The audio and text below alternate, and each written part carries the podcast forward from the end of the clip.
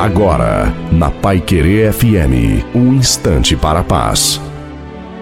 A paz Senhor, irmãos. Quem vos fala é o pastor Carlos Eliseu Mardegan Filho. A palavra está no meu coração, ela está em 1 Coríntios capítulo 6, versículo 16. Ou não sabeis que o que se ajunta com uma meretriz faz de um corpo com ela? Porque diz, serão dois uma só carne, mas o que se junta com o Senhor é o mesmo Espírito. Irmão, que vergonha. Você só vence o pecado se você tem a presença do Espírito Santo.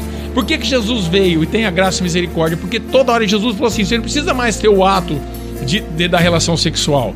Hoje você desejou a mulher, você já está pecando. Então você, irmão, que está na igreja, está traindo tua mulher. Você que está na igreja, que fala que conhece Jesus, tem esse pecado oculto que o Senhor sabe da prostituição, o Senhor sabe da pornografia. Aí você fala que serve a Deus.